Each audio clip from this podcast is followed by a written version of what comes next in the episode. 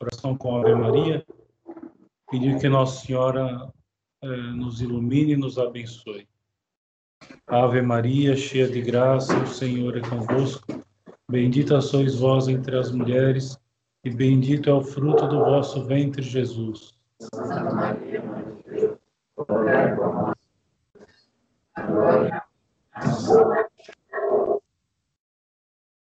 Muito bem. É, hoje uma aula histórica, a sétima aula, não é isso? É a sétima aula, a sétima, sete, sete é o número de perfeição. A sétima aula está sendo gravada e ao mesmo tempo presencial. É dia 17, dia 17 de dezembro, dia do aniversário do Papa Francisco. 82 anos. Muito bem. Então, nós estamos no número 94A, nós estamos vendo é, a habitação do Espírito Santo na nossa alma. Então, nós estamos vendo como Deus opera em nós por si mesmo, habita em nós pela devoção à Santíssima Trindade. Estamos vendo a habitação do Espírito Santo na alma. Vimos semana passada como as divinas pessoas habitam em nós.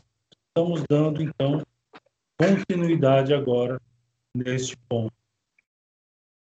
Ou seja, como as divinas pessoas habitam em nós. Então, seguindo aqui a leitura do número 94. É certo que esta vida divina não é em nós, em nós, mais que uma participação, consorte. Viu aquela expressão na última vez né, de São Tomás de Aquino, divina consortes nature.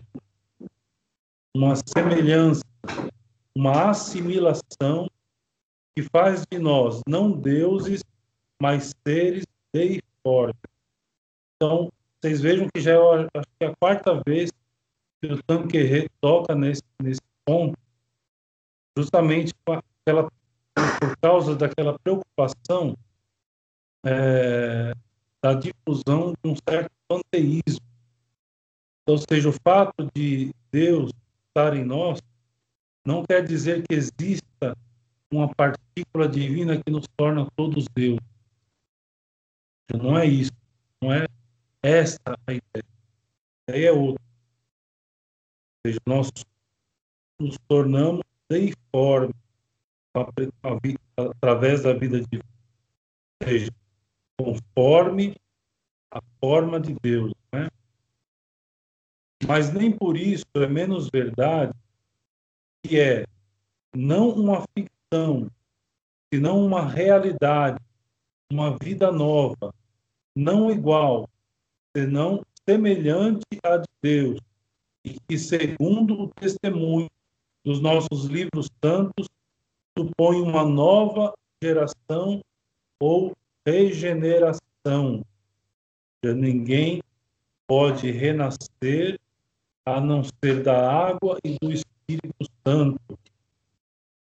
Nisi quis renatus furit et aqua et Espírito Santo per lavacrum regenerationis et renovationis spiritus sancti, ou seja, é pelo lavar pelas águas, né, da regeneração, somos renovados do Espírito Santo.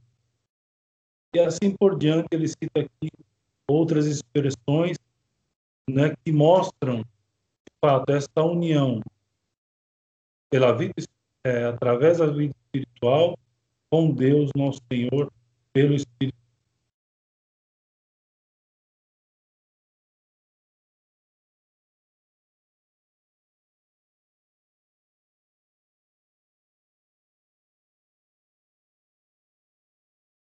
Já Todas essas expressões mostram que a nossa adoção não é puramente nominal, senão verdadeira e real, se bem que muito distinta da filiação do Verbo encarnado. Nós já vimos semana passada. Então, seja, é, é real essa filiação que nós Deus, ela não é uma filiação é, figurativa, real. Né? Agora, é distinta da filiação do Verbo encarnado. É por isso que, de pleno direito, somos constituídos herdeiros do reino celeste, herdeiros daquele que é nosso irmão mais velho, que é nosso Senhor Jesus Cristo. Então, nosso Senhor Jesus Cristo é nosso irmão mais velho. Como é que nós nos tornamos irmãos de nosso Senhor? Pela graça, santificante, santo batismo. Não é para repetirmos as palavras tão enternecedoras de São João, videte quale, quale caritate, vede, né, a, a, quanta caridade nos deu o Pai. Deu uma travada aqui na minha vista, mas enfim. Deus terá, pois, conosco a dedicação de ternura de um pai. Esse mesmo se compara à mãe, jamais pode esquecer o seu filhinho. E aí tem várias passagens da Graça Escritura, estão citadas aqui, que mostram isso. Aquele exemplo, por exemplo, da galinha que acolhe os seus filhinhos. E nosso Senhor usa essas expressões para dizer que, como um bom pai, nosso Senhor está, é, Deus, né, nosso Pai, está para nós. É este mesmo amor que leva a dar-se todo, desde agora e de modo habitual, a seus filhos adotivos, habitando em seus corações. Habita, pois, em nós o Pai amantista e dedicatista. Ou seja, a afirmação aqui é Pai, primeira pessoa da Santíssima Trindade, habita em nós. Habita em nós pelo cuidado que Ele tem conosco. Habita em nós como aquela mãe que jamais esquece do seu filho. Habita em nós como aquele que não hesitou em dar o seu filho unigênito em expiação, perdão de todos os nossos pecados. Continuando então, 95 mas dá-se-nos também a título de amigo. A amizade acrescenta às relações de pai e de filho uma certa igualdade, uma certa intimidade, uma reciprocidade que implica as mais doces comunicações. Ora, são precisamente relações desse gênero que a graça estabelece entre Deus e nós, ou seja, relações de amizade. Quando nós, quando nós recebemos a Santa Eucaristia, por exemplo, e estamos ali de joelhos fazendo nossa oração, nós não podemos ter dúvidas de que estamos falando com um amigo. Mas não amigo no sentido moderno, palavra amigo nos últimos, nos últimos tempos adquiriu uma conotação muito coleguista, vamos chamar assim. Então, todo mundo é amigo, né? Amigo de faculdade, amigo de trabalho. Né? Mas no sentido mais profundo né, dessa palavra, essa palavra tem. Ou seja, amigo, amizade é um de amor. Amizade é um de amor. Amizade não é qualquer coisa. Mais para frente ele vai ter um título que tratará da amizade. Né? Mas dessa amizade cristã, desse, desse verdadeiro sentido de amizade, ou seja, daquele que ama seu amigo, daquele que nós aquilo que nós diz no Santo Evangelho, não tem melhor amigo do que aquele que dá a vida pelos seus amigos. É desse tipo de amizade que nós, e nosso Senhor se apresenta para nós como amigo. Ora, são precisamente relações desse gênero que a graça estabelece entre, entre Deus e nós. É evidente que, tratando-se de Deus, homem, não é possível falar de igualdade verdadeira, senão numa certa semelhança, semelhança que ele mesmo pôs. Basta a estabelecer uma verdadeira intimidade. Ou seja, nós não somos iguais a Deus. Existe aquela máxima de que a amizade ela acontece entre pares, entre pessoas que têm um certo, vamos chamar assim, um certo pé de igualdade. Entre Deus e o homem não existe isso. Ou seja, Deus, soberano Senhor, e nós somos suas criaturas. Mas por, através da graça, através da graça, é, a grau de amizade espiritual que nós temos com Deus, ele é válido nós afirmarmos, válido nos afirmarmos isso, porque pela graça, nós nos aproximamos ainda mais dele. Se nós já somos semelhantes por causa da criação, lá no início do livro do Gênesis, que Deus criou o homem à sua imagem e nós podemos afirmar, por outro lado, que a graça nos torna mais conforme a Deus ainda. De tal modo que, quanto mais próximos de Deus estamos pela graça, pela oração, pela vida de graça, quanto mais próximos estamos, mais podemos ter é, com simplicidade, mas com firmeza ao mesmo tempo, podemos dizer que somos amigos. E é uma semelhança, é, uma, essa semelhança, ela não parte de nós. Não somos nós que buscamos buscamos uma semelhança a Deus. É claro que nós cabe a nós o esforço de buscarmos a Deus cada vez. Mas lembre-se que Deus, ao criar o homem, criou o homem à sua imagem. Já estava nos planos de Deus que assim fosse. Deus, ele podemos dizer com todas as letras que Deus quis esse grau de amizade nós temos com Ele pela oração.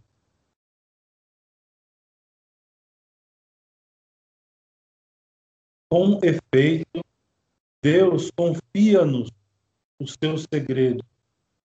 Fala-nos não somente pela sua igreja, senão também no, no modo interior, pelo seu espírito. Então, aquela passagem do Santo Evangelho, o nosso Senhor diz: Eu não tenho medo com o que vocês vão dizer, o Espírito Santo em vós há de falar. Então, ou seja, a amizade requer um diálogo. Então, não é só um lado que fala. Ou seja, nós falamos e Deus fala conosco. E como Deus nos fala?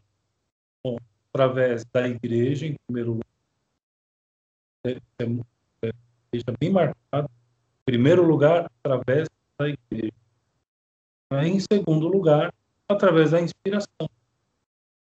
Nós podemos também ser inspirados e essa inspiração ser um diálogo, Deus falando conosco. É possível isso. É claro que não é aquele tipo de é, inspiração profética como nós vemos em muitos grupos hoje. Não tem nada a ver com aquilo. Eu profetizo para a sua vida. Não tem, não tem nada a ver com isso. Veja, é, uma, é, um, é um interloco entre eu e Deus. Não é uma coisa escandalosa. Aliás, a vida espiritual católica ela não é escandalosa. Não pode ser. É uma coisa muito equilibrada. Então, esse, esse interlóquio né, que nós temos com Deus, Deus, nós falamos muito com Deus. não há dúvida.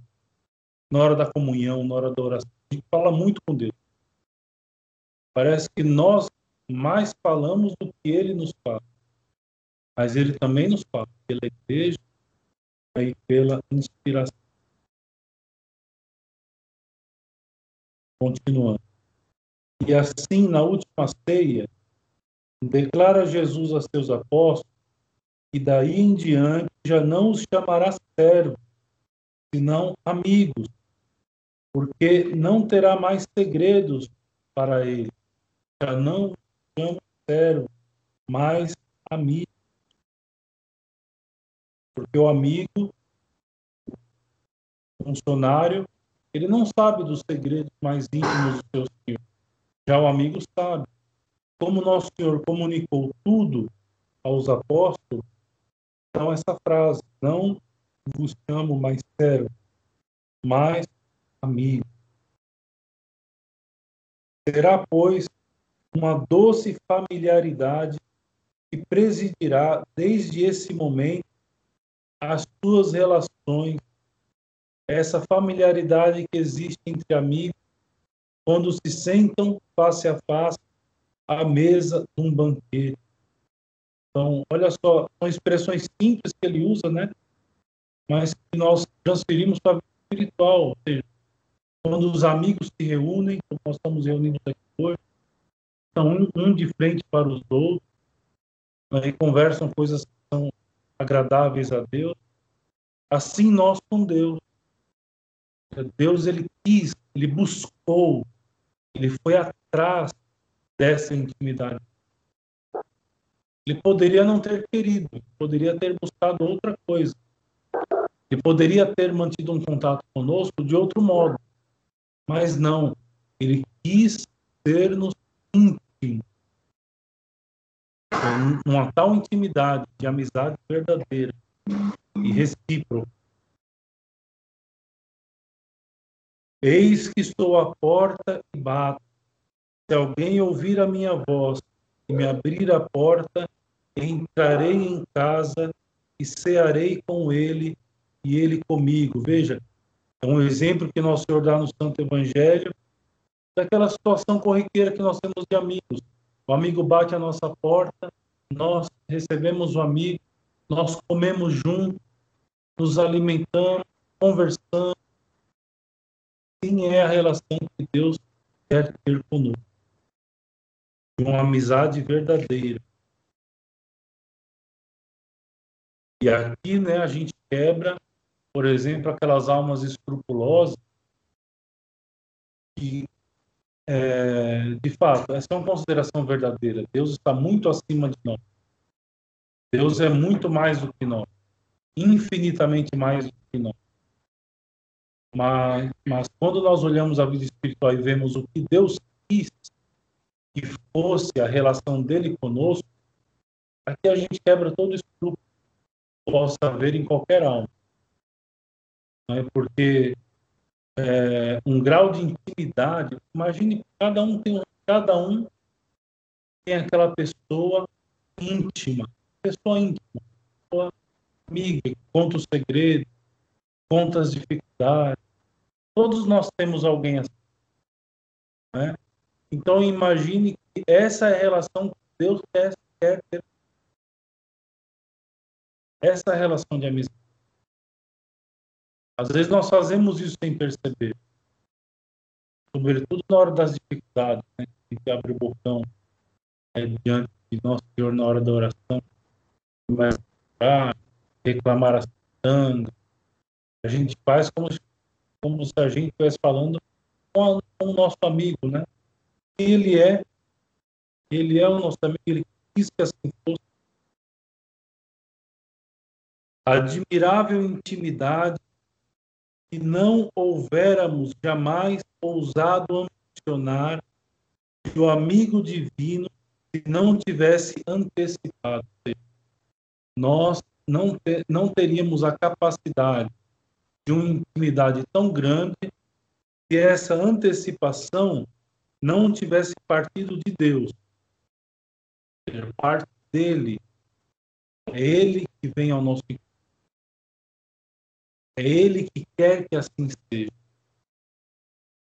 E aí a gente e, aí a gente combate aquele outro grau de escrúpulo, né? Aquelas pessoas assim, eu não sou digno de me aproximar do meu Senhor, como o fariseu fez, perdão, como fez o humilde lá, parábola fariseu e do cobrador de impostos. Eu não sou digno.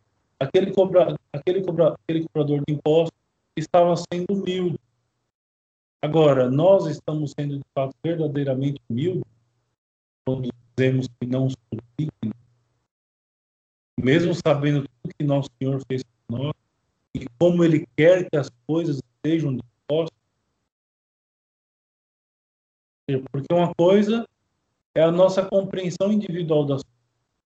Outra coisa é aquilo que Deus quer e como Deus fixou as coisas. E a teologia cética mística nos ensina, nos, nos ensina é, como devemos verdadeiramente pegar as coisas. Combatemos a tibieza, combatemos qualquer tipo de distúrbio que, infelizmente, está muito comum nos dias de hoje. Quando a gente lê um texto desse aqui, por exemplo, fala sobre a amizade entre Deus e o homem, por um escrupuloso, ele quer morrer. Ou seja, Deus ele, ele, ele quis, ele se antecipou a um grau de amizade tão grande para conosco, que somos às vezes tão infiéis, somos às vezes tão pecadores, consideramos nos consideramos realmente indignos, mas não é de dignidade.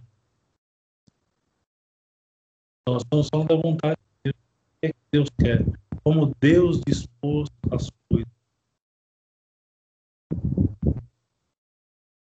E, contudo, esta intimidade tem se realizado e realiza-se ainda cada dia não somente nos santos, mas também nas almas interiores que consentem em abrir a porta de sua alma ao hóspede divino. Então, ou seja, nosso Senhor, ele vem ao nosso encontro, ele se antecipa. Nosso Senhor se antecipa. Mas, ao mesmo tempo, nós temos que abrir a porta para nós isso acontece entre os amigos. Quando um amigo fecha a porta para o outro, acabou o diálogo. Assim, nosso Senhor, ele vem ao nosso encontro, mas ele quer que nós abramos a porta. E não nos porta. Eis a porta e bate, diz nosso Senhor.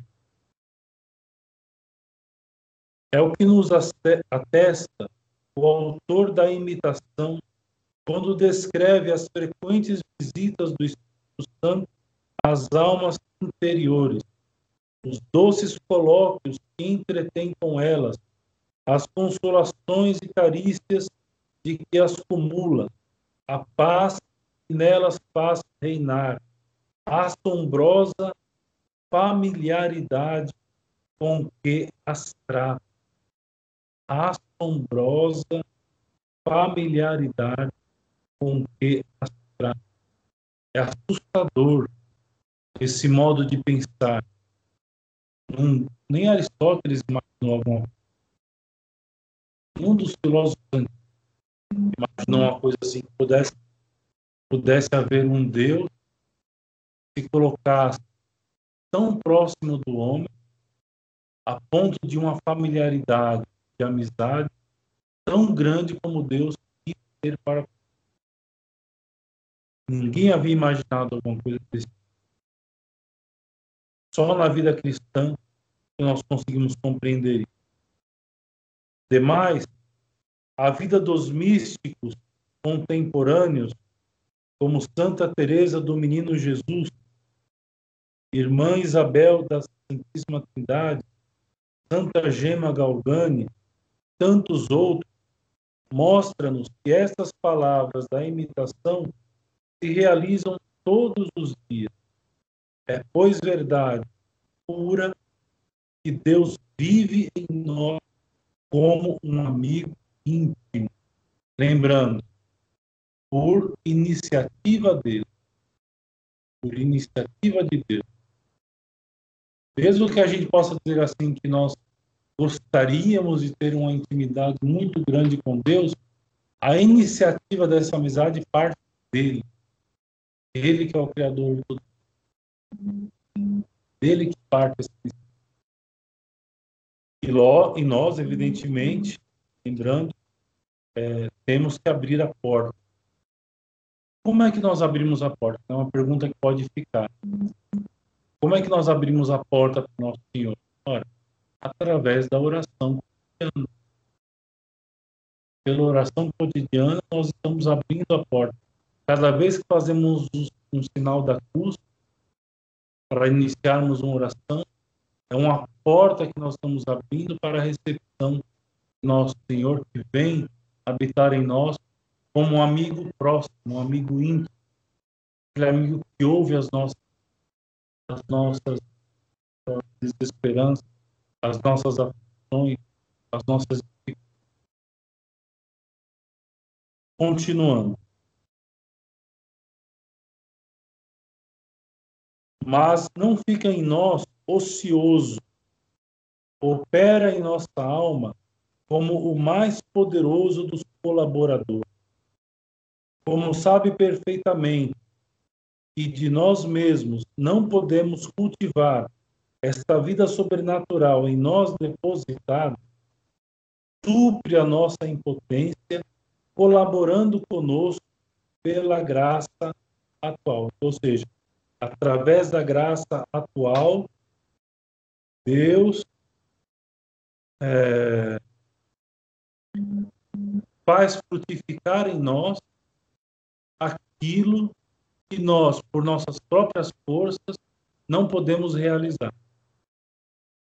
Então, seja, não é somente um, um contato onde Deus está aqui, eu estou aqui. Nós estamos como amigos, não. A, a intimidade com Deus é tanta que a presença de Deus em nós faz frutificar aquilo que pelas nossas próprias forças nós não podemos realizar. É a graça atual, ou seja, é aquela graça que é atualizada diariamente. Aquela graça que nós recebemos cotidianamente. Sem mérito nosso, mas pela própria vontade e desígnio do nosso Senhor. Necessitamos de luz para perceber as verdades da fé que doravante nos guiarão os passos. Ele faz aqui essa pergunta. Necessitamos de luz para perceber as verdades da fé que doravante nos guiarão os passos.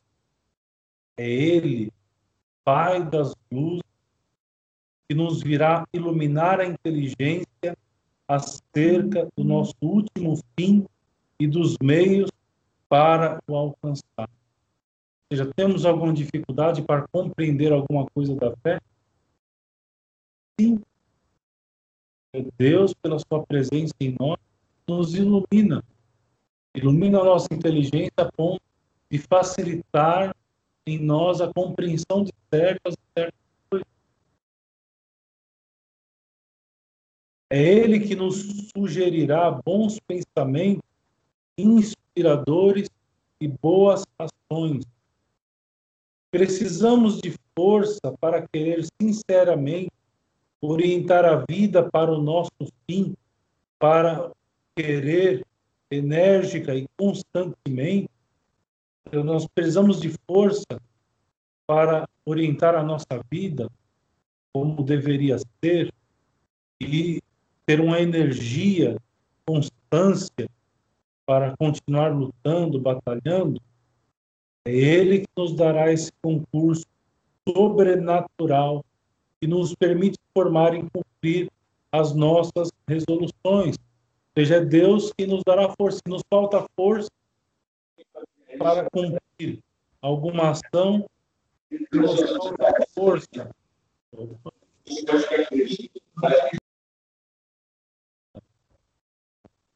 Se nos falta força é, para praticar alguma boa ação, Deus nos dá essa força. É simples.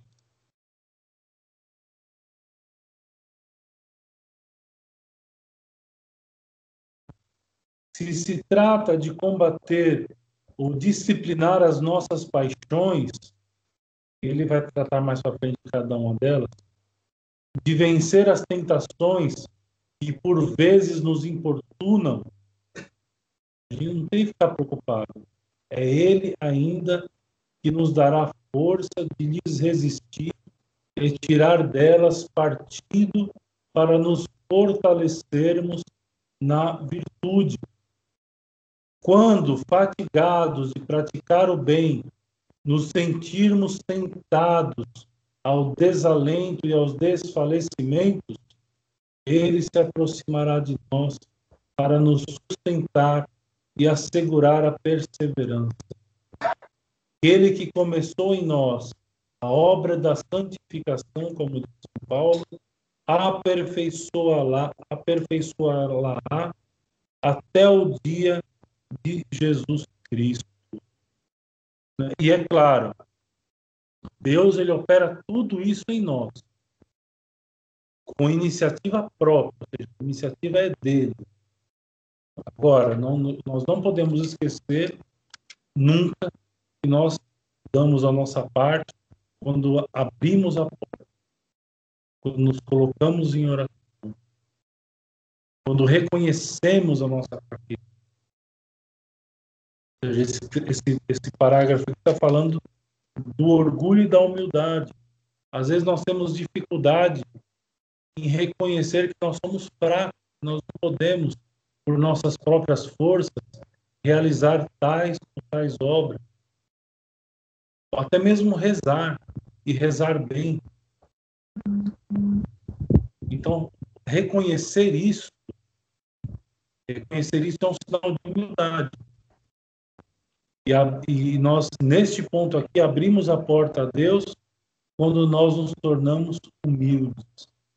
Quando reconhecemos que sem Deus não somos nada. É Ele que completa em nós aquilo que nos falta. Continuando. Numa palavra, jamais estaremos sós, ainda quando, privados de consolação, nos julgarmos desamparados, ainda quando, privados de consolação, nos julgarmos desamparados que é muito comum na vida espiritual. Estarmos, por certos momentos, privados de consolação. O fim da vida espiritual não é a consolação. Talvez alguns se assustem. Nos dias de hoje, alguém, um padre, afirmar uma coisa dessas. Porque nós vemos muitos grupos de católicos por aí buscando justamente isso buscando as consolações de Deus e não o Deus das consolações. É Deus que devemos buscar, não as consolações. As consolações Deus pode mandar a quem bem Ele quiser, quando Ele quiser, se Ele quiser. Ele conhece cada alma. Ele sabe que alma necessitará, é, necessitará de, de consolação. Ele sabe qual alma não necessita ele sabe qual alma vai buscá-lo pela inteligência, pelo intelecto, por uma vontade firme, não esperando alguma consolação. Né? Aliás, até, até a expressão consolação, é, nos dias de hoje, ela é um pouco deturpada em relação ao que compreendiam santos que nos antecederam é, como um prêmio, Deus nos dá em alguma situação. Ele que faz o cálculo, ele que sabe o porquê dessas consolações. Faz a consolação como um prêmio. A consolação ela é entendida hoje como aquele sentir-se bem. Né? A pessoa ela quer, ela quer rezar o terço e sentir-se bem. Né? Ela quer ir na missa e comungar e sentir-se bem. Para ela isso é consolação. Não, não é consolação. Isso é uma conferência. Você sente-se bem quando comunga, ótimo. Não há problema nisso. Se você sente-se bem quando reza o terço, ótimo. Quando faz as orações diárias, ótimo. Mas, quando nós entramos na vida espiritual, devemos, às vezes, rezar o terço. Vai ser um ó do bodó, godó. Vai ser difícil demais. Faz tempo que então, tem dias que vai ser difícil. Um terço, quanto mais o rosário. Tem dias que a comunhão vai ser áspera. Ou seja, agora nem por isso nós deixamos de ter vida espiritual. Às vezes nós fazemos uma relação falsa entre sentir-se bem com a oração e estar bem com Deus. Não tem nada a ver. Não tem nada a ver. Aliás, faz parte da vida espiritual essas fraquezas. O mais importante é, é, nesses momentos em que nós nos sentimos fracos, nós reconhecermos a nossa fraqueza. Isso é o mais importante. A gente está comungando ali, com uma aspereza muito grande no coração. A gente queria estar em casa deitado vendo Netflix. Mas a gente foi à missa, comungou, está com o coração áspero. Importante naquele momento ali diante do nosso Senhor, reconhecer a fraqueza. Senhor, eu sou fraco. Imagine só, eu estou recebendo o Senhor no meu coração e, e não estou com a mínima vontade de estar aqui. Como eu sou fraco, como eu sou uma pessoa difícil de Como o Senhor tem que ter paciência comigo. Ou seja, a humildade aqui é a abertura da é um tipo, um modo de abrirmos a porta para nosso Senhor habitar em nós. Então, numa palavra, jamais estaremos sós, ainda quando privados de consolação, nos julgarmos desamparados não estaremos desamparados quando faltar a consolação. Tem um exemplo muito bonito, não lembro que santo foi. Se não me fala a memória, São João da Cruz. Num dos seus escritos, ele diz que no momento de aspereza, ao contrário do que nós imaginamos, é o momento em que Deus está mais próximo de nós do que nós imaginaríamos. Nós imaginamos que a aspereza é uma espécie de distância de Deus. Para São João da Cruz, se não me falha, posso estar enganado tanto, acredito que tenha sido mesmo. Nosso Senhor se apresenta como a luz do mundo. E quanto mais a luz se aproxima dos nossos olhos, mais ofuscante fica a nossa visão em relação a tudo aquilo que está à nossa volta o nosso Senhor como, luz do mundo. Aí a conclusão. Quanto mais próximo, mais próximo está na nossa visão espiritual, que é a nossa inteligência, a faculdade da alma, na inteligência, quanto mais próximo ele está, mais cegos nós ficamos. Só que é uma cegueira momentânea, ou uma impressão de cegueira. É que nosso Senhor está tão próximo que a gente fica numa situação de aspereza. Interessante, né? Bom, continuando.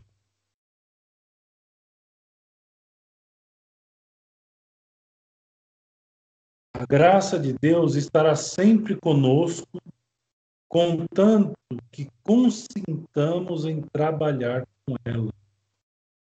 Veja, a graça de Deus estará sempre conosco, contanto que consintamos em trabalhar com ela.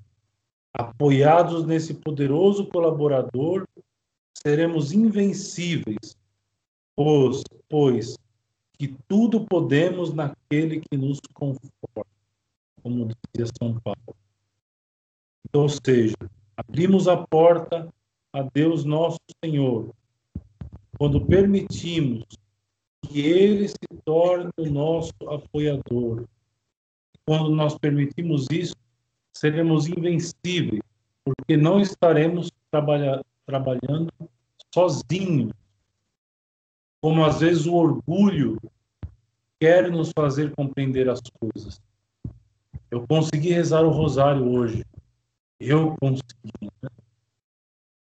Não, pela graça de Deus, rezei o rosário hoje. Graças a Deus. Se não fosse por Deus, não teria conseguido. Fiz uma obra de caridade. Pela graça de Deus. A caridade foi exercida através de mim. Ou seja, nós temos que aprender adquirir esse costume de é, atribuir tudo que nós fazemos a Deus nosso Senhor. É claro que no final das contas nós sabemos que existe um mérito da nossa parte.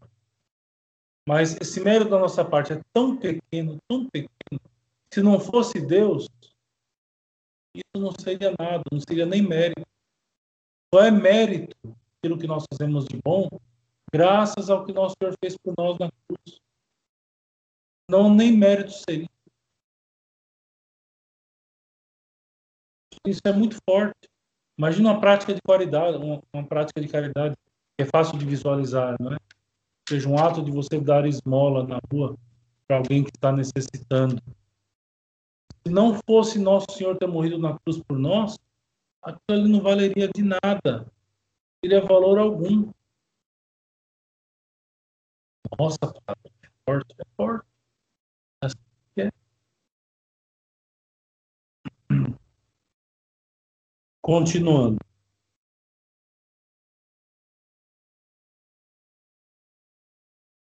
Este colaborador é ao mesmo tempo santificador.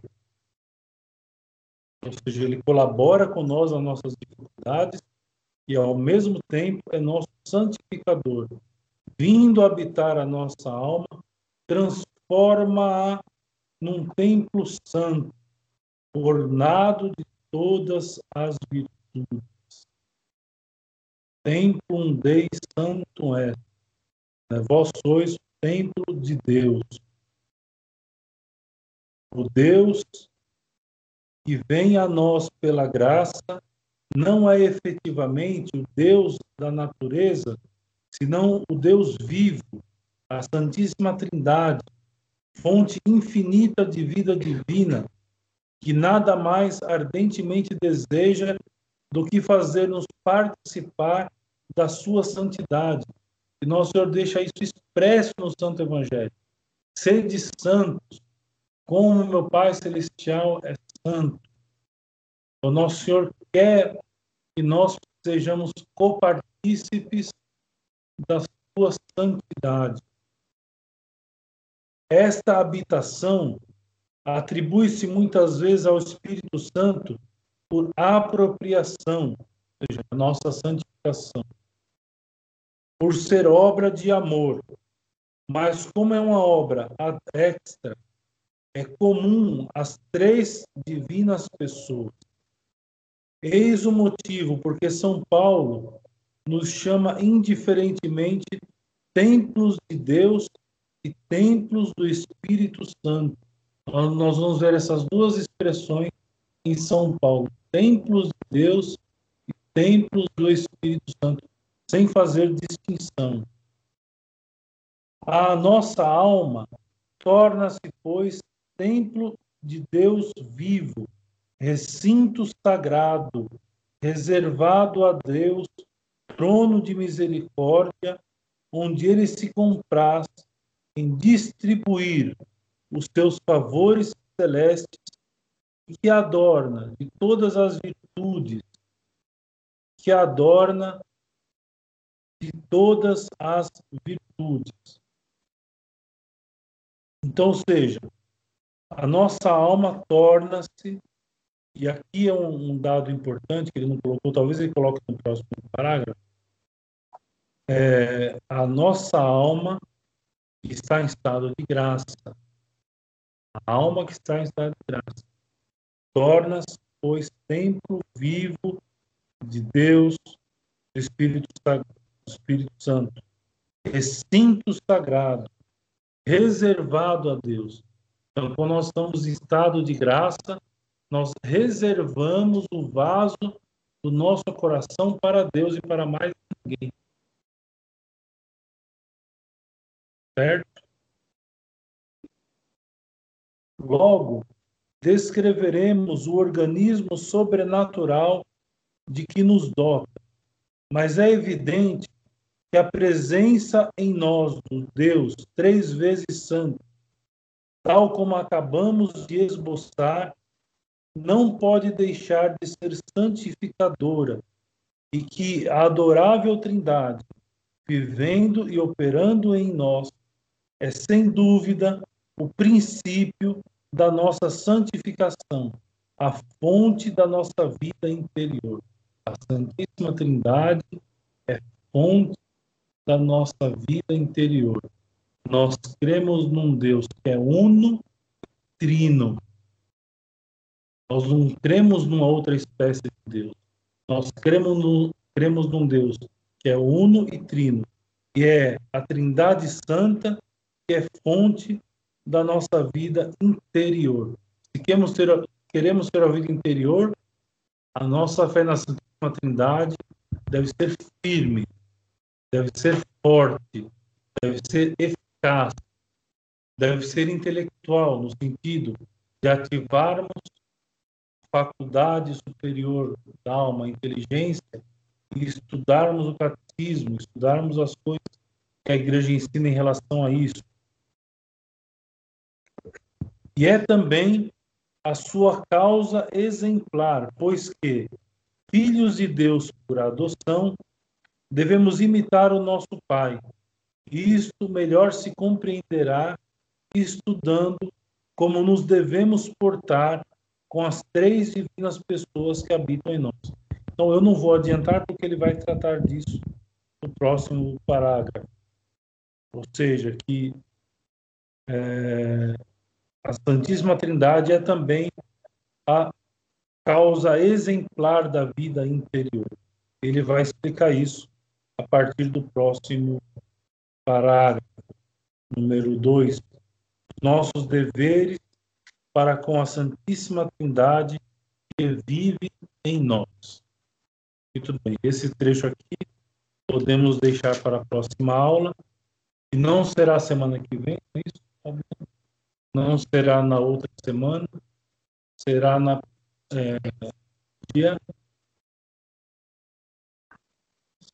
dia 4 de janeiro. Dia 4 de janeiro nós retomamos.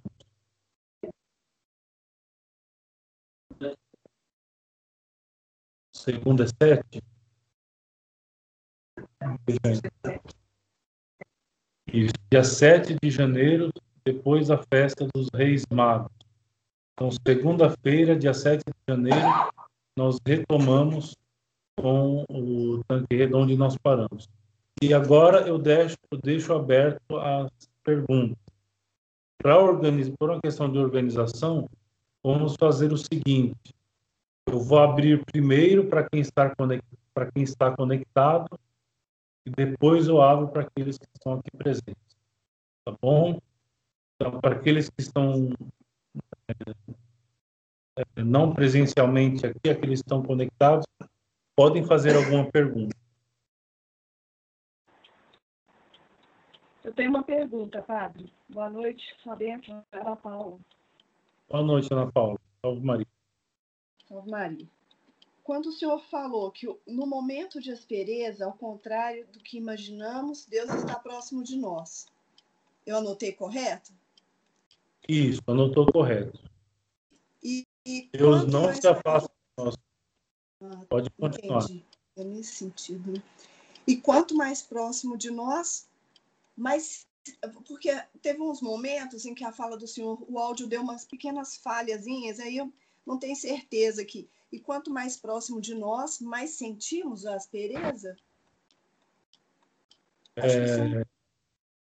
Não, na verdade, eu usei é, uma expressão de um santo, se não me engano, é São João da Cruz, é, que dizia que a aspereza não é sinal de que Deus está longe de nós.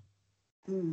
E se a gente fosse considerar é, a presença de Deus próximo de nós, a aspereza seria um sinal, na verdade, de que Deus estaria mais próximo, porque ele se apresenta como a luz do mundo. Nosso Senhor diz: Eu sou a luz do mundo. Então, quanto mais próximo ele está de nós, assim como a luz, quando se aproxima dos olhos, ofusca a nossa visão ao redor, assim também Deus, quando se torna muito perto de nós, fica muito perto de nós, às vezes a nossa visão fica conturbada em relação às coisas.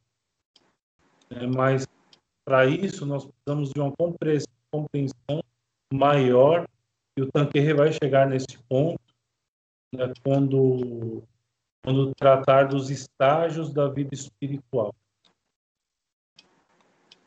Bom, tá. Agora eu entendi melhor. Obrigada. Mais alguma pergunta? Quem está conectado? Salve Maria, boa noite, Padre Felício. Felício, salve Maria. Tem que, tem que ser, não? Felício sempre tem que falar alguma coisa. Eu não posso perder o hábito. é, muito bem. Então, é, se eu entendi direito, Padre, é, uma vez que Deus é a fonte é, do bem que existe é, em nós. Então, as nossas qualidades, as nossas boas ações, elas acontecem se não é, em virtude dele e não por nosso mérito. Assim como nas nossas tribulações, é, é ele que nos dá força e nos dá, nos dá esse suporte. Então, existe uma. E além do fato dele viver é, o tempo todo né, dentro de cada um de nós, então existe essa.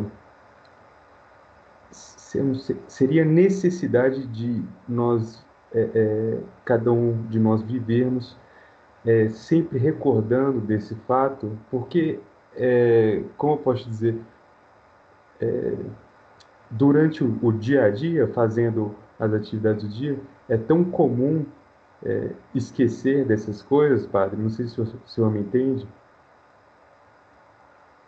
Então, existe essa necessidade da gente ficar. É, é, co, como a gente poderia criar um, um, um estado mental de é, sempre saber dessa presença? Percebe? Porque. Sim. É, é comum, isso, de certa forma, ignorá-la, sabe? Certo. Isso se dá pela prática, né? Não é uma coisa que acontece de repente, do dia para a noite. Isso acontece pela é. prática. Por exemplo, você está andando na rua, é, de repente você. Vou dar um exemplo muito simples e bobo às vezes, mas que, que nos leva à meditação também. Aí um pássaro para do seu lado e começa a, a assoviar né, cantar um canto bonito ali. Uhum. E aí, por exemplo, isso deve ser motivo de você levar os olhos ao céu e dizer ah, que coisa bela, né, a criatura de Deus, a criação de Deus. E assim com tudo, né, ou seja, tudo, é, devemos criar o hábito de tudo que nós fazermos, nós atribuirmos e colocarmos Deus ali no meio. Né? Começa por aí. Até chegar uhum. um momento isso vira um hábito. Uhum. Chegar um momento que depois do hábito é, não sai mais de nós a ideia clara uhum. de quais são os nossos deveres para com Deus e para com o próximo. É, essa, essa uhum. Desculpa, pode falar. Enquanto estamos acordados, né, é, nós temos a consciência é, que é, Deus está conosco e do que devemos fazer, de como devemos nos portar, tanto diante de Deus como diante dos outros. Isso é um exercício. Aí vira hábito, aí depois do hábito vira aquilo que é corriqueiro. Aquilo, aquilo não sai mais de nós. Uhum. É possível considerar que essa condição é, ela é uma fraqueza resultado da nossa atual situação, né, é, carnal? Porque, por exemplo, quando eu estou fazendo alguma oração, eu me recordo, quando eu estou na missa eu, eu me recordo, quando eu estou aqui com o senhor e com o grupo, eu me recordo. Então eu me recordo em vários momentos é, durante o dia, mas não é como se eu percebesse isso a cada minuto da minha vida.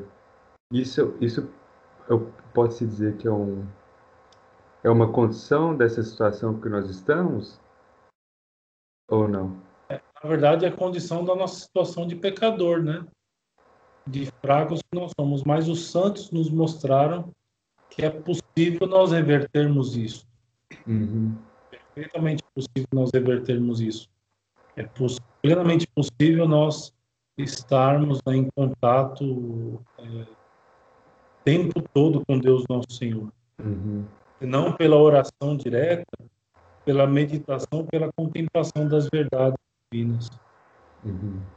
Não, tem o caso de São Tomás de Aquino, por exemplo, tem um fato, muito, um fato muito comum que é relatado na São Tomás de Aquino, diz que ele estava na mesa, era religioso dominicano, estava na mesa lá com seus confrades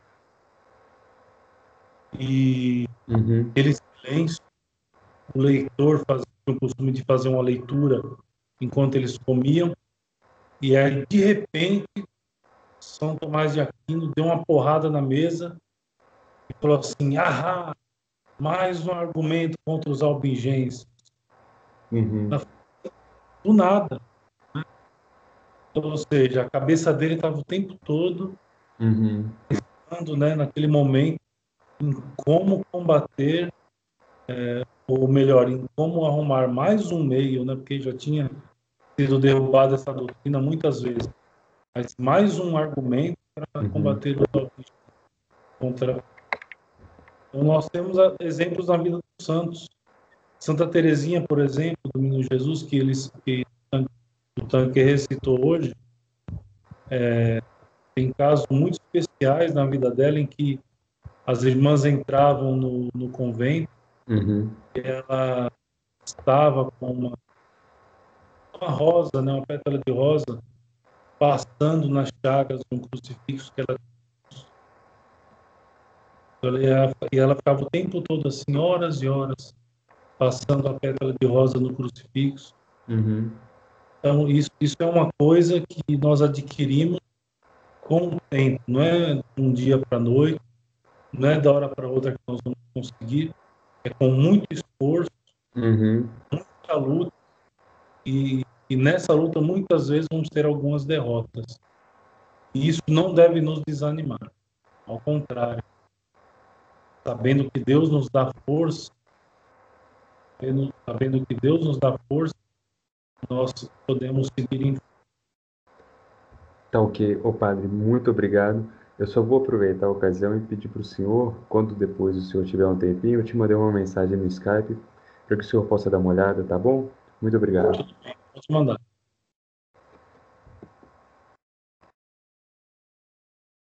Muito bem. Mais alguém online para fazer uma pergunta? Isso, os online não querem se comunicar mais conosco. Então, fica aberto as perguntas para que eles estão presentes. Sim. Não entendi. É Deus que estabelece grau de A gente mais intimidade, maior dele Não, não, esse grau, esse grau de intimidade ele, é, ele tem mão dupla, né? Seja, Deus, a, a iniciativa é de Deus. E aí algumas coisas vai depender de nós. Já como nós vimos, por exemplo, a partir da oração, através da humildade, ou seja, através desses meios, nós vamos fortalecendo mais a nossa amizade com Deus. E evidentemente vai haver alguns, vai haver alguns que vão ter maior grau de amizade do que outros.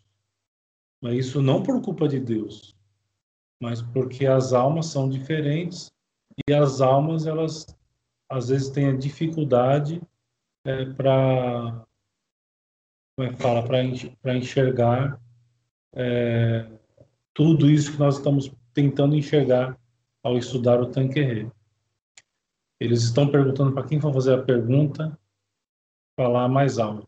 Eles querem ouvir aqui a pergunta. Tá bom. Mais alguma pergunta? Então, está falando, essa amizade vai ser, né, se eu estiver em estado de graça, uma pessoa que, diz, ora, reza, uhum. não há mérito. Não, lógico que há mérito. Não é, é, assim, ela não consegue aprofundar, porque uma pessoa assim, que faz oração, mas não busca obedecer, seguir os mandamentos, ainda está. Uhum. É. Sei. Então, é, há amizade, né? Não consegue aprofundar amizade. Não, quando a pessoa. A, a, a, eu vou tentar repetir a pergunta. Ela está perguntando sobre o estado de graça, né? ou seja, se é, a falta de estado de graça impediria que houvesse essa amizade com Deus. É, de fato, né? ou seja, a pessoa que tem, que não está em estado de graça, ela não consegue aprofundar a amizade com Deus. No entanto, nós podemos afirmar ao mesmo tempo que Deus continua insistindo com aquela alma. Deus não desiste de nós. Deus sempre vai é, ter iniciativa em relação a nós. Agora, interessante é notar também que as iniciativas de Deus, elas são contadas, né? Santo Agostinho, num determinado momento, ele vai dizer, né? Muito cuidado com a graça que nós perdemos, com aquela graça que nós perdemos. Aquela graça. Porque Deus, na sua infinita bondade, ele pode nos enviar muitas outras graças, mas aquela nós perdemos. E talvez fosse aquela graça que nos faria santos. Não, Santo Agostinho. Nas confissões. Tomar cuidado, temos que tomar cuidado para não perder a graça. É muito importante isso. É, então, ou seja, Deus ele não desiste de nós, Deus ele vai continuar insistindo. É, e nós temos que dar a nossa parte, né? Manter o estado de graça, ter uma vida de oração, ter humildade, né? É, reconhecer que Ele é tudo em nós, que não existe virtude em nós, ou melhor dizendo, se existe alguma virtude em nós, é, em, é, é por causa dos méritos do nosso Senhor.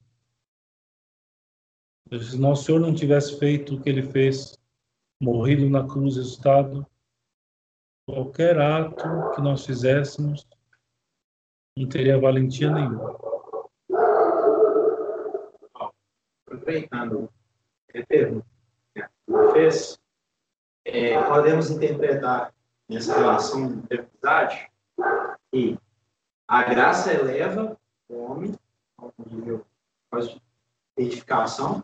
Isso vai acontecer de fato quando é, a gente vê Deus face a face, mas que também, tendo se, é, feito-se homem, Deus também, de certo, certo modo, ele torna essa, essa, essa amizade mais próxima de seres no mesmo nível por causa dessa vivência que ele teve como homem de saber o que a gente passa enquanto ser humano?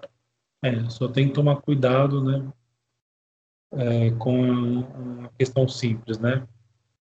O modo como você diz, né, dá a impressão que Deus, é, ele se igualou ao homem, né? De fato, é, a coisa é muito mais profunda do que isso. Deus, quando se faz homem, que a segunda pessoa da, da Santíssima Trindade, quando se faz homem, ele se rebaixa. Ele se rebaixa. Se rebaixa porque ele é Deus. E ser homem é, é, como ele fala, é mais degradante em relação à posição de ser Deus. É, agora, de fato, né, muitos autores vão dizer isso, que quando nosso Senhor, quando o Verbo Divino se encarna, né, a proximidade com os homens, ela aumenta, ela, pode, ela, ela adquire maior quantidade de frutos. Muitos autores vão, vão, vão, vão dizer isso. Agora, só tomar cuidado, porque quando nós falamos que Deus se rebaixa, que ele se torna como um de nós, sempre lembrar que Deus, embora se fazendo como um de nós, não deixou de ser Deus. Não perdeu em nada as características divinas. É como um pai quando brinca com o filho, naquele momento ele é como se ele fosse uma criança, mas ele continua sendo pai.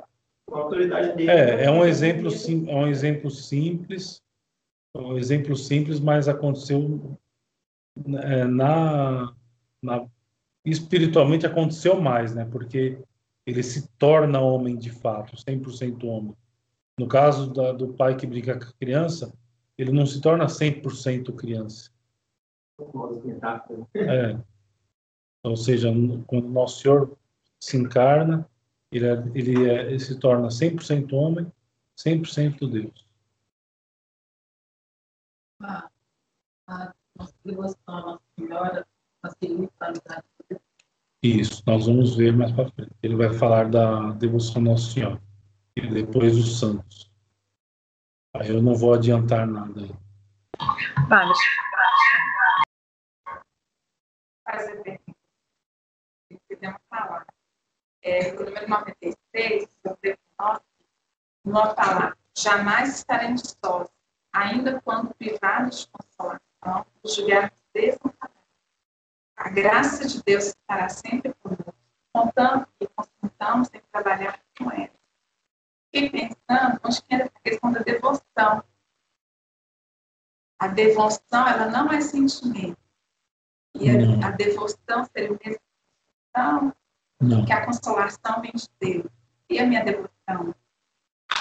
Certo. Então, veja só.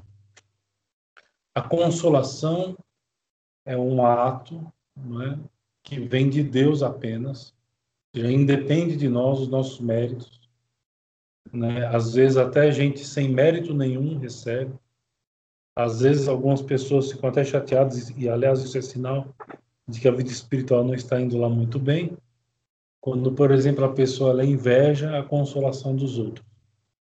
Então, o que é a consolação? A consolação é como um afago de Deus. A própria palavra fala, né? Consolação. Deus consola. Então, a pessoa às vezes está passando por muitas aflições e a pessoa vai rezar por comunga, por exemplo, e ela sai consolada. Ela, Deus deu a ela consolação. Deus é, tirou né, aquelas preocupações que ela tinha e a consolou. Como uma criança, por exemplo, que não machucou completamente, sabe? Quando a criança é, dá uma pancadinha no pé e chora só porque os pais estão perto, estão perto. E aí o pai abraça o filhinho, assim, ah. aí ela começa a parar de chorar, ela nem estava chorando de verdade, né? Mas ela começa a parar de chorar graças ao afago que o pai dá. Assim é uma consolação. Ou seja, é uma atitude de Deus para conosco. É, agora, a, por que, que eu entrei nessa questão, né? Porque hoje em dia se entende a consolação de um modo diverso. Ou seja, a consolação hoje é como se fosse um, um, um prêmio que nós receberíamos por rezarmos ou por comungarmos. E tem gente que vai, que busca as coisas espirituais com a finalidade de, de alcançar alguma consolação. E essa consolação nem vai ser sempre interpretada do modo católico, vai ser interpretada naqueles, na, nas expressões genéricas, né? Sentir-se bem.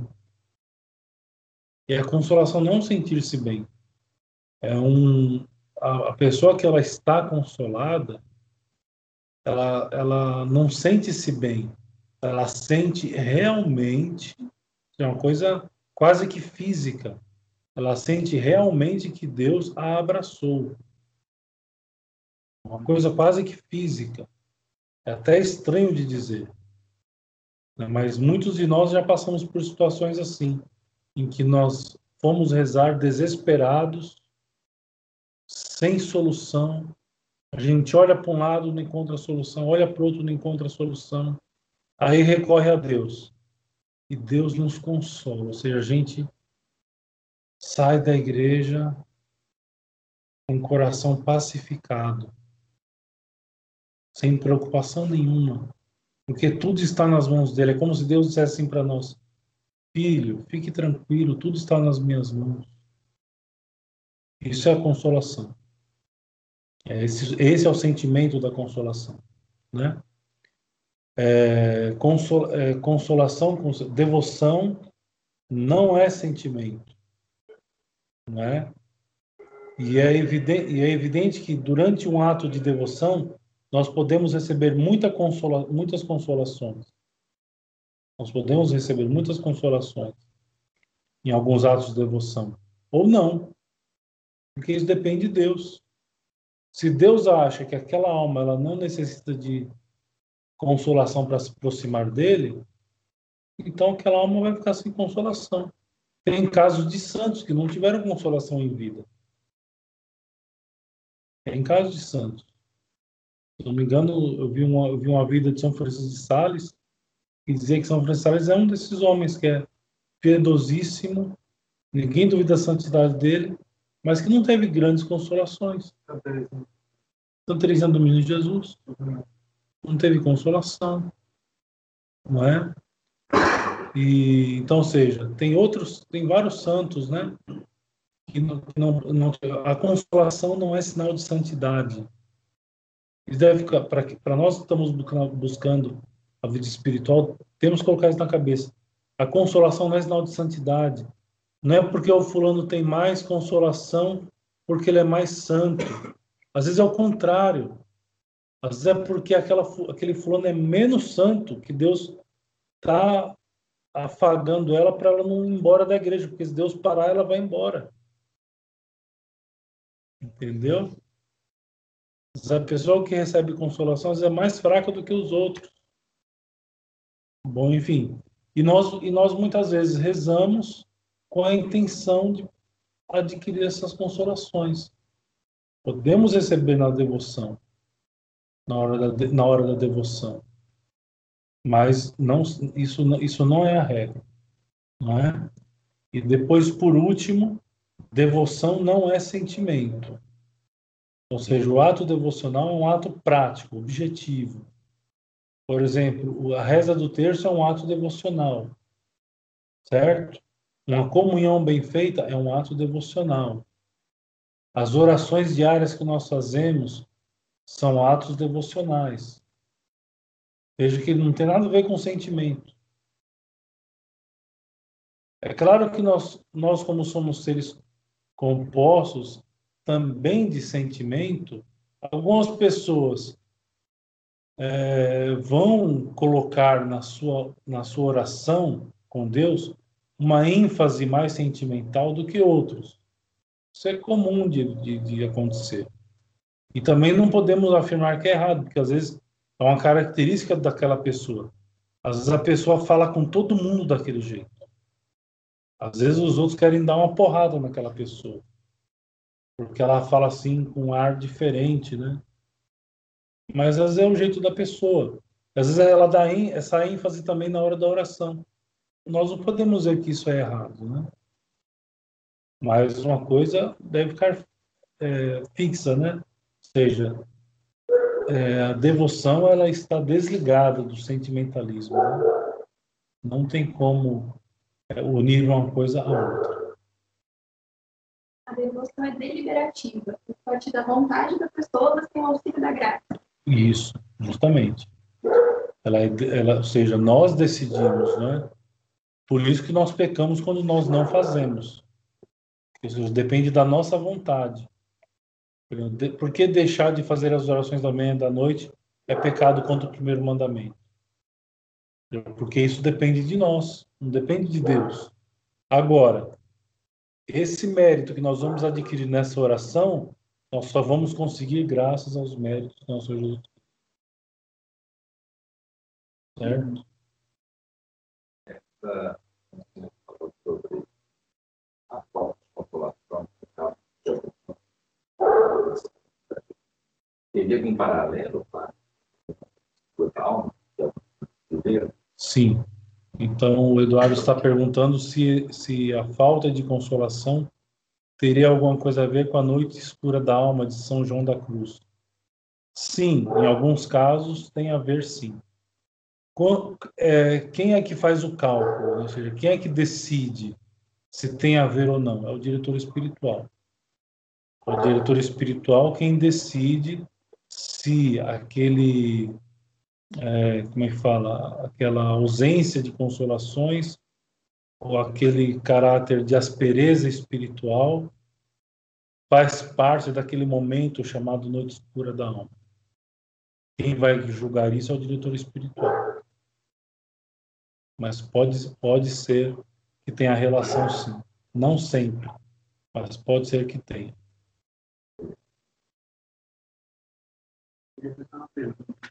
É, o senhor falou sobre o aspecto de Deus querer ser íntimo gente, amigo, mas ao mesmo tempo Deus é onipotente e deve temer Ele e Ele tem o poder de jogar no inferno e Ele tem poder sobre todas as coisas. Então, por um lado, se você está na vida de santidade, você deve procurar se aproximar de Deus, mas, por outro lado, se você cai na, na tibieza, você deve temê-lo também, ao inferno. Correto nessa forma de pensar? Porque às vezes parece que essas duas coisas, eu sei que as duas coisas são todas, são, são todas de um Deus só, mas às vezes parece que elas são conflitantes. Então, temer é, a Deus por causa do inferno isso é uma coisa né, que nós ensinamos às crianças. Então, na época da catequese, nós aprendemos a temer o inferno e devemos temer de fato. Devemos ter medo de parar no inferno. Não tem dúvida nenhuma disso.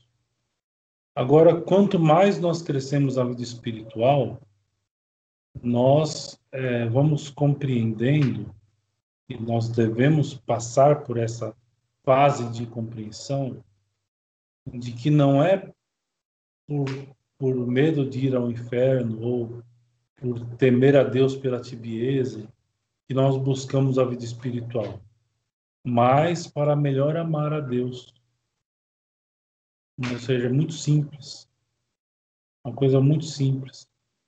Ou seja, nós fazemos tudo por amor. Por amor de Deus nosso Senhor. Por mais nada é, essa visão do inferno ajuda as crianças a se aproximarem de Deus, mas não ajuda mais os adultos, porque os adultos eles já estão com uma com uma, uma vamos dizer assim uma determinada formação profissional, por exemplo, é, um grupo de amigos, que ele já ele cria ele cria uma certa independência de Deus, certo? Ele cria uma certa independência de Deus. Então ele não tem mais medo do inferno. Então por adulto não cola mais essa história.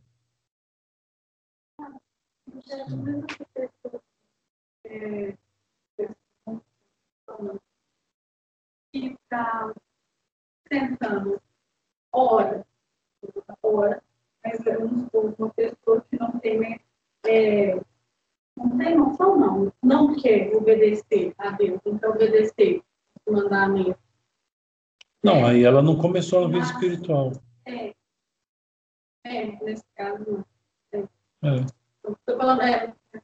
Porque assim, quando. É. É, ainda. isso, então, ela está num processo de conversão. Nós estamos aqui já num estágio avançado.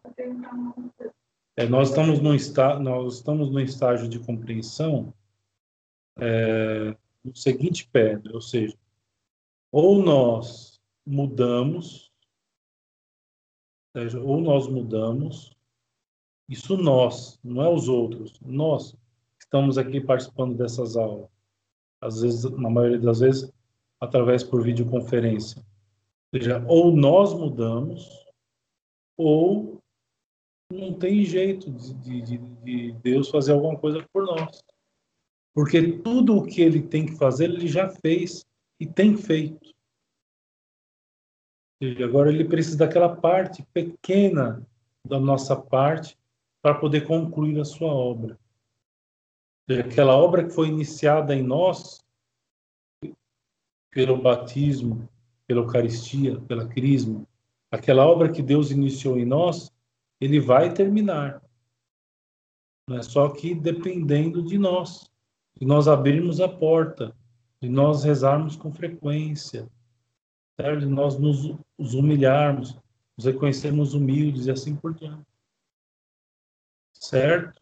E terminando a sua pergunta, é, ou seja, é, é bonito quando nós compreendemos né, que quando nós buscamos a vida espiritual, não há mais essa preocupação com o temor,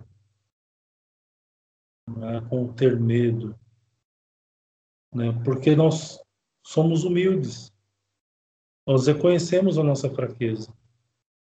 E na nossa fraqueza vem Deus vem em nosso auxílio. Então nós temos certeza disso. E é claro que não é uma coisa assim etérea. Nós temos a igreja e os sacramentos é através dos sacramentos, né? temos buscar o sacramento da confissão com frequência, por exemplo, é, manter o estado de graça.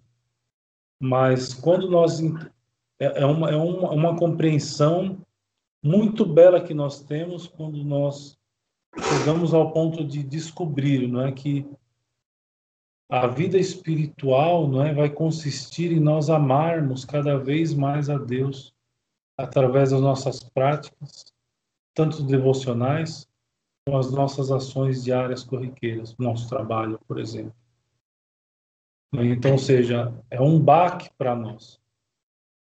Para nós que somos adultos, isso é um baque. Porque é muito mais fácil do que nós, nós pensávamos, mas ao mesmo tempo é, é muito mais difícil é, de praticar do que nós esperávamos. Ou seja, nós esperamos nós, nós esperamos coisas contraditórias, né? Nós primeiro, primeiro achamos que é muito difícil. E a gente vê que a coisa, do ponto, do ponto, do, do ponto de vista formal, é simples, certo? E aí, sendo simples, a gente espera que a prática vai ser simples também. Só que aí se contrapõe que, na verdade, a prática não vai ser tão simples assim. E o, e o vai, vai mostrar isso. Pode ser que mesmo com uma pessoa voltada, que já está mais fazendo por amor a Deus, o temor continua na base? Não, o temor a Deus continua na base. Tem que haver sempre, claro. Temor a Deus tem que haver sempre. E temor não é ter medo de Deus. Né? Temor é respeitá-lo, né? no sentido de respeitá-lo como Deus.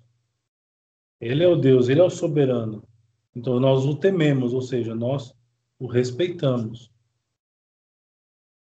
Nós não temos medo de Deus. Um, um santo não tem medo de Deus.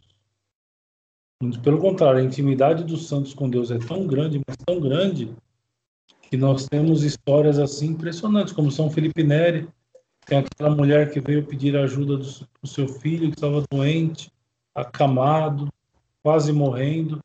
São Felipe Neri está saindo com pressa da igreja para atender um doente. Ele vai lá e fala assim para a senhora: Olha, vai até o sacrário e diga a Nosso Senhor que o padre Felipe mandou que o seu filho ficasse curado.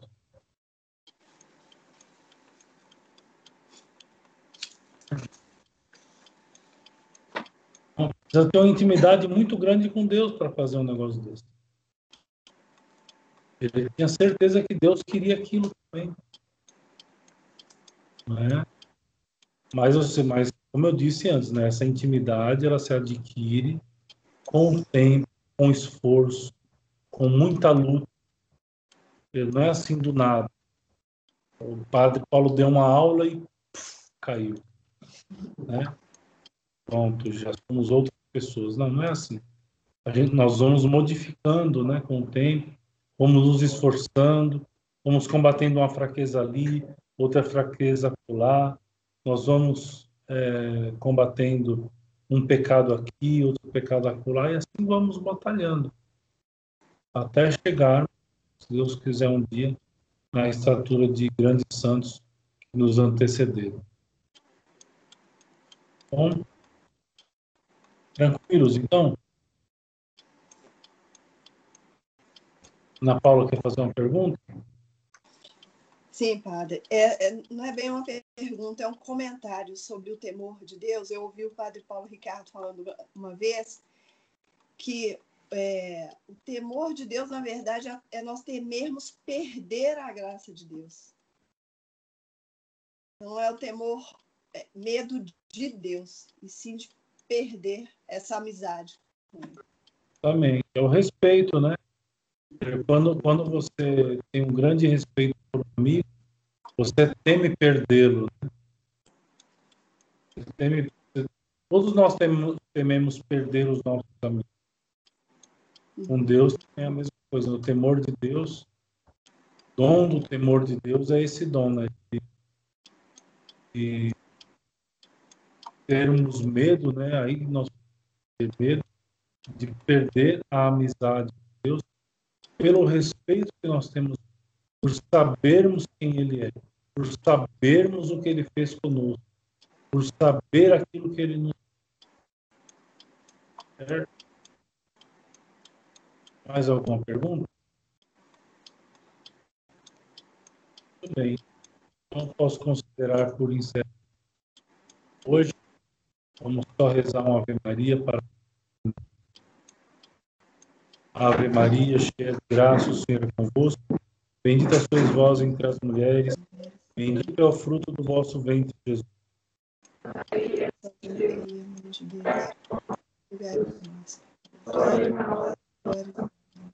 Então,